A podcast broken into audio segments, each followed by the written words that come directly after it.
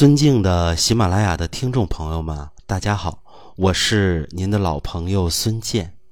我们常说呀，快不快乐随心情，不必忧心眉头拧。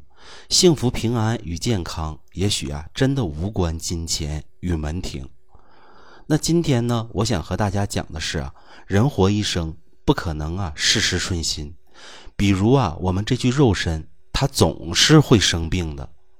那么我们想要如何做到才能少生病？如何保全这一具身体？我们能够啊更加自在的生活在这个世间，这个是很重要的。那么这其中最重要的一点就是啊我们要养脾。那我还是呢用真实的病例啊和大家来分析，不然呢说起来啊大家听着就特别的空洞。广西南宁的一个小朋友啊，年龄才十三岁，叫妞妞。别看年龄小啊，妞妞却是一个老病号了。什么病呢？就是口腔溃疡。我辩证时发现啊，妞妞嘴巴里有三处口腔溃疡。这个口腔溃疡啊，据说可是有一段时间了，此起彼伏，差不多得有三个月左右了。就因为这口腔溃疡啊，妞妞什么都吃不下，身体瘦弱，和其他的同龄孩子比啊，精神也很不足。同时呢，妞妞啊，有些时候都不敢张口说话，因为呢，疼的啊特别厉害。原来啊，到医院的时候呢，医生啊是主张用抗生素和 B 族维生素来进行治疗，但是呢，大把的药片啊，一把一把的吃，妞妞吃不下去呢，家长啊也就劝她要强行吃下去，说你吃下去啊就不疼了。结果呢，妞妞啊还是时好时坏，根本呢就无济于事。那我观察呀，孩子的舌苔呢比较薄白，而且孩子自己说呀，自己大便呢也很是溏稀，每天呢要两次，食欲呢也特别不好。但是有意思的是啊，视频的时候，我发现呢，孩子两只手呢会不由自主的放在自己的腹部。那我问他，你为什么要这样捂着肚子？妞妞啊说这样按着比较舒服，肚子舒服。不然的话呢，感觉啊腹部总是有一点疼。那么辩证结束后呢，我为妞妞啊推荐了一张调养方子：党参、厚朴啊各十二克，白术十五克，茯苓、淮山药各二十克，甘草八克。一共呢，先让他用两剂，每日一剂。那么妞妞啊，在服用两剂后呢，嘴巴里的溃疡啊开始减轻了，面积呢也是明显缩小。他自己啊和他的父母呢都非常的高兴。那么就呢继续应用了五剂。那这五剂应用后呢，妞妞啊整个的溃疡面啊基本已经完全愈合了。那么呢后期啊我又让他配合了一点益生菌，调整一下肠道菌群和代谢。那么现在啊，快半年的时间了，妞妞的口腔溃疡啊，一直都未曾复发。那么与此同时呢，孩子的食欲啊也逐步恢复了，便溏啊、腹部隐隐疼痛的感觉呢也都消失了。其实啊，讲到口腔溃疡啊，在大家的印象里啊，应该就是发炎了、上火了。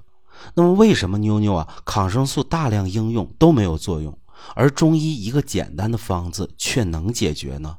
这里头的道理啊，我还是要给大家详细的去分析一下。首先，我们从孩子的辩证情况看啊，他的舌苔薄白、不爱吃饭、便溏腹泻这些现象，我们可以看出一个问题，那一定是脾虚。大家想想对不对？因为脾主运化，主气血的一个生成。如果脾胃虚弱，脾胃自然就运化不好，它就会啊出现便溏腹泻的情况。那脾胃失养，消化又不彻底，所以呢，它偶尔啊就会出现腹部隐痛的一种情况。那脾不运化，胃不受纳，所以呢，孩子啊又不爱吃饭。那么脾虚呢，又会导致啊整个气血的生成不足，所以孩子呢精气神啊就不够。那么讲了脾虚啊存在的这么多问题，那脾虚为什么会诱发顽固性的口腔溃疡呢？大家呀，可以从两方面来理解。第一呀，脾虚气血生化不足，口腔里头呢得不到充足的一个养料，所以呢就会出现呢细菌病毒滋生的一种情况，所以它就会发病，出现呢这种口腔溃疡和溃疡面。那么第二点呢，一旦出现了脾虚呢，那脾胃的运化呀，它疏导不开，那气机呢，长期呀就会产生一种瘀滞，这种瘀滞久了呀，它就会化成火，那火在向上飘呢，它就会来到口腔，导致啊口腔溃疡的出现。总之呢，无论我们怎么理解，健脾呀是第一位的。那么妞妞这个孩子脾为何会不好呢？第一呀，和年龄有关。现在呢，小孩子啊学习压力大，运动量少。而且呢，很多零食啊，添加剂过多，所以现在的小孩子呢，往往后天之本的虚弱呀，他脾胃的虚弱呀，就会经常出现。这时候啊，如果家长注意孩子的饮食健康和体育运动，往往孩子的脾胃啊可以自行恢复，口腔溃疡呢，也可以通过呀身体的自我调节来解决。但是呢，我要说的就是第二点，也是很重要的一点，因为很多家长啊都不注意第一点。所以呢，在第二点出现口腔溃疡的时候呢，后期啊都会应用一些相关的药物和抗生素。那么这些抗生素啊都是寒性的，特别容易伤脾，所以呢就会导致啊我们原本是可以通过饮食、运动自我调节的一个简单问题，复杂到啊必须啊要去通过方子、通过调理来进行解决。所以呢，我们家长一旦发现自己的孩子前期出现了口腔溃疡，出现了精神萎靡不振，出现了食欲不振，以及啊便溏、便秘等等问题，一定啊要及时的在专业的医生指导下呢进行饮食以及运动，包括孩子身心放松相关的调节，这样啊可以避免后期啊必须要应用大量的药物啊才能解决。那如果说一旦出现了，怎么健脾才好呢？那我们看看啊，妞妞当时用的方子：党参、厚朴各十二克，白术十五克，茯苓、淮山药各二十克，甘草八克。这个配伍啊，其实是四君子汤的一个变化。党参、白术、茯苓、甘草就是啊四君子汤的基本构成。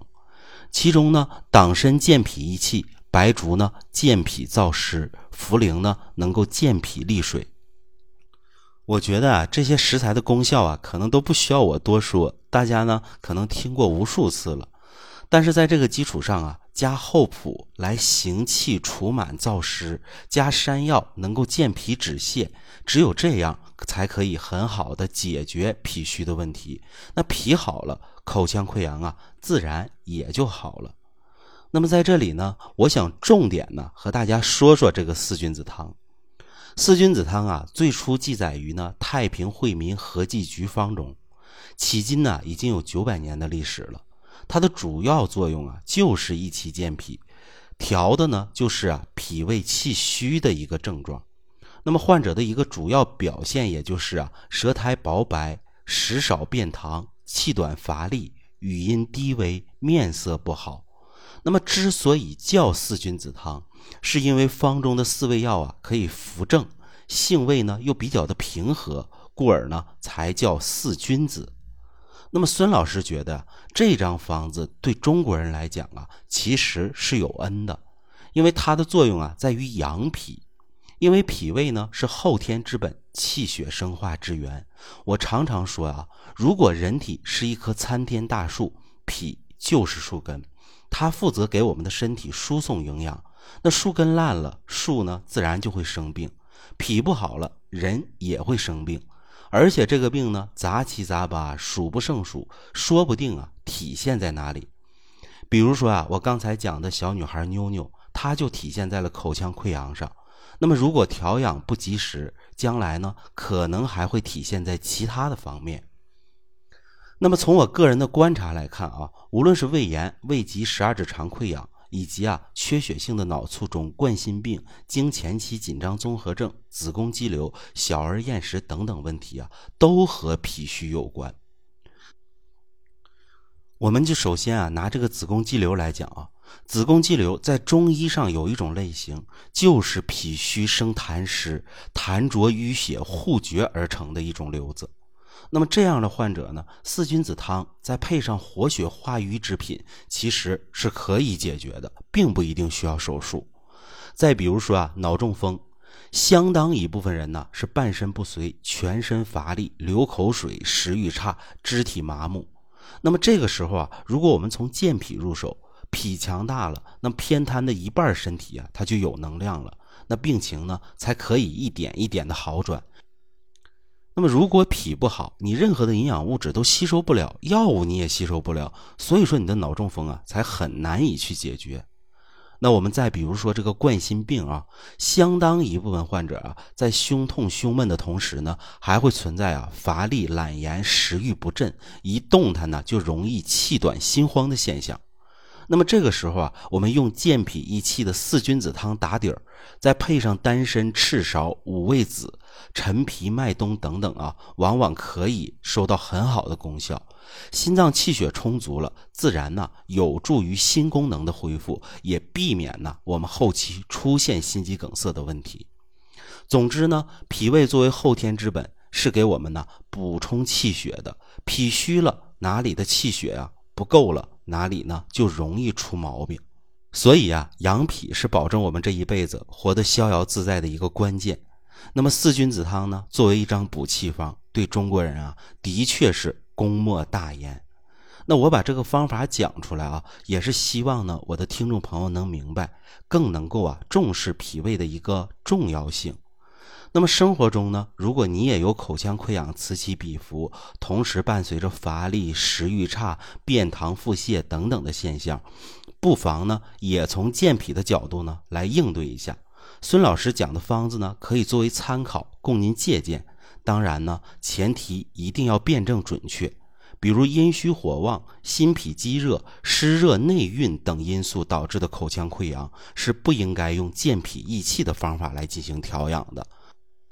所以呢，只有辩证的调养，才能让大家收到事半功倍的功效，也能还您一个真正踏实健康的身体。